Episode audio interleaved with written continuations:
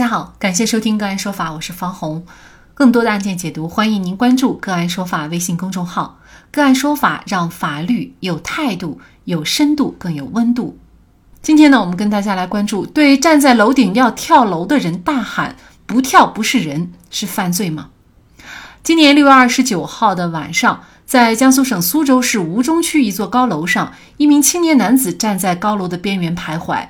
欲要跳楼轻生。此时就听到楼下围观的人群中有一人高喊：“跳啊，不跳不是人！”据现场录音显示，声音很大，还有一些人随后轰然嬉笑。不一会儿，楼上的男子就跳了下来。据了解，男子今年二十四岁。晚上九点左右，有记者在当地医院和殡仪馆了解到，轻生男子当晚不幸身亡。据了解，对网传视频中的上述情况，民警正在进行调查处理。六月三十号晚上。苏州市公安局吴中分局发布警情通报：二零二三年六月二十九号十七点左右，一名二十四岁男子在吴中区某高层建筑遇轻生。沈某六十七岁男途经事发地，现场起哄，发表怂恿跳楼等不当言论，造成不良的社会影响。依据《中华人民共和国治安管理处罚法》的相关规定，沈某已经被公安局依法行政拘留。吉姆新闻记者采访了解到，小伙跳楼前在楼顶站了至少四个小时，期间已有人在楼下起哄，并催促说“不跳不是人”。另据澎湃新闻报道，有传言称该男子是成绩不如意的高考生。对此，吴中区回应，男子不是高考生。楼下起哄的沈某到底要承担什么样的责任？是否涉嫌犯罪？就这相关的法律问题，今天呢，我们就邀请北京市友邦律师事务所法天刑辩团队吴谭律师和我们一起来聊一下。吴律师你好，王记者你好。嗯，那像这个案件当中啊，这个沈某对他进行行政拘留，在法律上的依据是什么呢？呃，这起案件呢，其实它已经不是第一次发生这样的事件了。其实像这样的情况，它很早之前就出现过。比如说，二零一八年其实就出现过跟这个事件几乎是一样的一个事件，是一个十九岁的女孩在这个百货大楼上坐了几个几个小时，然后楼下也是很多的这个看客，她举起这个手机拍照起哄，然后后来这个女孩从楼上跳下身亡。然后再比如前一阵子还有一个男孩校园被撞的这个案件，像男孩的母亲在很悲痛的情况下，网上还有这个很多人对这个年轻的母亲进行人身攻击。那这个年轻的母亲呢，在无法承受这种丧子之痛和这种精神压力的情况下，跳楼自杀，等等等等，就是都跟我们今天这个案例是非常相似的。那虽然说看起来啊，好像说这种行为就是我就起个哄，凑个热闹，那他跳不跳楼，自不自杀和我没什么关系，怎么会因为说我说了这句话就造成他跳楼或者自杀了呢？怎么会因为我说了这句话就承担法律责任了呢？那像这种。行为者他常常会有这样的一个疑问，但实际上这种不当的这个行为和言论，它其实就是一把无形的刀，对很多人他都造成了严重的伤害和很恶劣的影响后果。那这种行为就是需要用法律的手段来进行规范的。我们就以这个案子为例，像沈某的这种起哄怂恿他人跳楼自杀的这个行为。其实已经就对社会秩序造成了影响，而且这起事件也得到了迅速的这个广泛的传播，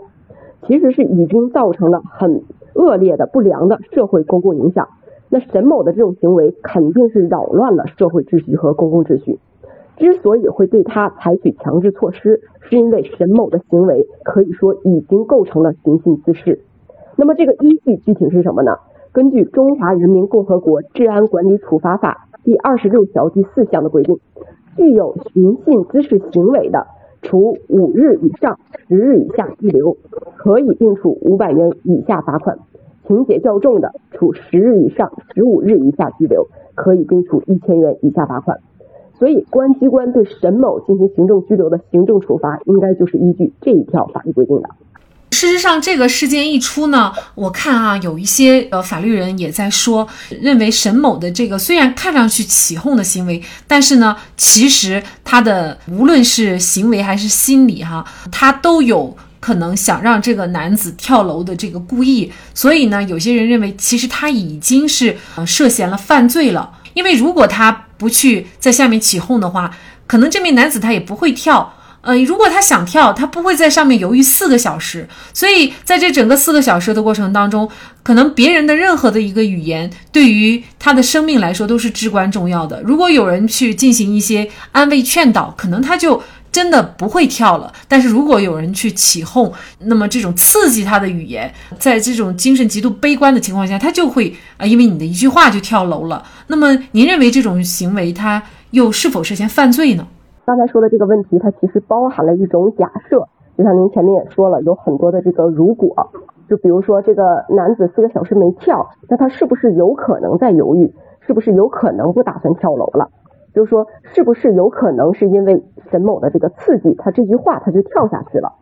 那这种可能性肯定是有的，但是从法律的角度来讲，这只是一种推断啊，并没有说一个直接的证据来证明说这个。男子他的跳楼就是直接受到了这个沈某的影响，从这个案件当中，目前来说是没有这样的直接的证据的。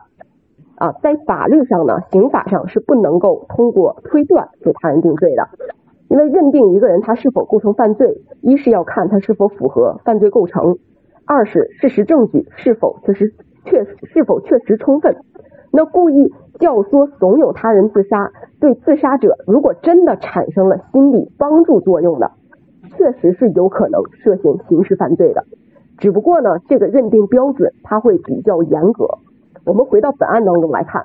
这个案子当中，跳楼的男子他已经二十四岁了，他是一个有自主意识的成年人，具有一个完全的民事行为能力，而且他是本身就已经具有这个轻生的念头了。两个人之间呢，相当于这个沈某和这个跳要跳楼的这个男子之间，从现有的这个情况来看，好像两个人之间也没有这个直接的喊话的交流啊，更多的是属于这个沈某在底下哎起哄啊、闹事啊，就是一种看热闹的这样的一种心态。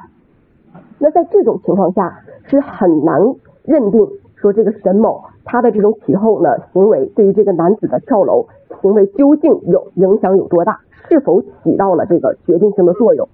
因为这个视频现在已经流传的比较广泛了啊。我们从这个实际情况和现场视频其实是可以看出来，这个男子他应该是站在了一个二十多层的高楼上。那这个沈某呢，他是站在路边的一个非机动的一个车道上，他的距离离的是比较远。那么这个跳楼男子他是否真的非常清楚的听到了这个沈某的起哄啊？这个喊他说：“哎，你你要跳下来。”是不能够百分百确定的，而且这个男子他跳楼的这个距离，距离沈某喊话的这个时间，他中间也是有一段时间的，所以也没有办法百分之百的确定说沈某起哄闹事的这个行为，哎，导致了这个男子直接跳下来，所以就是说这个因果关系，他没有说非常的确定的连接起来，所以呃没有办法说是从这个情况就认定这个沈某构成刑事犯罪。嗯，其实我们节目曾经也关注过类似于这个跳楼，呃，一方跳了，一方没跳，然后另没跳的这方获刑的案件。我记得好像是有一对夫妻啊，两个人吵架，那么吵架的过程当中，妻子就要说要跳楼，那么男子呢，可能也说你你要跳就跳嘛，就是这样的一句话。呃，但是呢，这个妻子还真跳了，这个丈夫好像是被定罪了。呃，这样的案件，嗯，和这个案件是不是也还是有一定的区别的呢？是的，您说的这种情况是有的，也就是说，这种起哄闹事、这种怂恿他人自杀跳楼的这种行为，究竟能不能构成刑事犯罪？它是每个案件都是有不同的一个情况的。就像您刚才说的那个妻子和丈夫的一个行为，他这个有一个特殊的情况在哪里呢？第一个就是他们双方之间是配偶关系，有一个责任关系在里边，就是他。这个丈夫对于妻子本身就是有一个义务在里边，他怂恿他的妻子去自杀，本身就是一个违法犯罪的行为。第二个，他和他的第二个就是他和他的妻子之间是进行了这种直接的交流，他是直接上主观上是意图希望他的妻子去实施这样的一个跳楼自杀的一个行为，所以他的这种情况是可以被认定为过失致人死亡，甚至是。故意杀人罪，因为这种情况下，就是说我们我们就是说从这个被怂恿人呃，被教唆人，如果他是不完全民事行为能力人，比如说未成年人或者是精神病人，那么这种教唆行为其实他也是构成犯罪的。还有一个例子就是二零二一年也有这样的一起案例，是一个四川的一个男子，他也是怂恿自己的一个智力低下的妻子去服药，而且是在他的妻子已经产生这个死亡前兆的情况下，仍然拒绝将他的妻子送医治疗，对妻子的死亡放任不管。这种情况下，这个人他涉嫌的就是故意杀人。像您刚才说说的那种情况是过失致人死亡，那这个案件当中，由于他的妻子是一个智力低下的人，那他涉嫌的就是故意杀人罪。所以说，这种教唆怂恿行为是否真的触犯了法律，触犯了哪条法律，应当承担怎样的责任？啊，是行政责任还是说这种刑事责任，是要看具体的情况具体来分析的。那比如说我们今天说的这个案案件哈，这沈某他除了呃依法被行政拘留以外，呃其他的比如说他又是否要承担一定的民事赔偿责任呢？如果说判断沈某他是否应当承担这个民事赔偿责任的话呢，就应当通过民事的法律规范来判断。那根据民法典的这个规定，侵权责任的认定主要是要看发生的损害结果是否和侵权行为之间有没有这个因果关系。如果说这个损害结果是由于侵权行为造成的，存在必然的联系，就可以认定为存在因果关因果关系，反之亦然。那在认定行为人他违法责任之前，就应当区分这种因果联系，它是必然的还是偶然的，是直接的还是间接的。我们来看沈某的这起案件，从沈某起哄的这个行为。与这个男子跳楼的这个行为之间的事实上，我认为还是难以确定存在着这样的一个因果联系的。就像我前面也讲了，因为他这个情况就是两个人，一个是距离很远，啊，没有办法说是确定这个男子究竟是有没有听到这个沈某喊的这个声音。第二个，再一个就是沈某和这个男子之间没有这样的一个对话交流，啊，单纯是沈某在那里喊，然后过了一会儿那个男子跳下来了，所以也没有办法判断。究竟这个沈某的起哄行为对于男子的跳楼行为是否起到了这个直接作用和决定性作用？从现有的这个材料中来看是没有这样的证据的。所以说，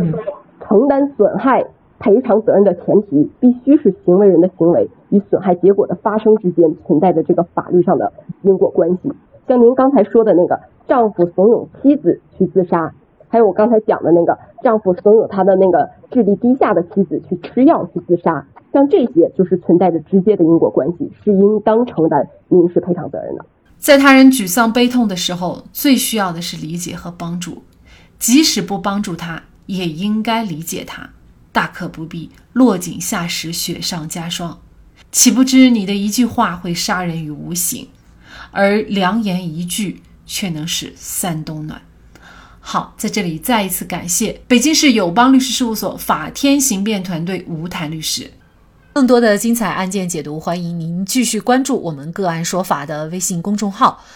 如果您有相关的法律问题，也可以添加幺五九七四八二七四六七的的微信号向我们进行咨询和交流。感谢您的收听，我们下期节目再见。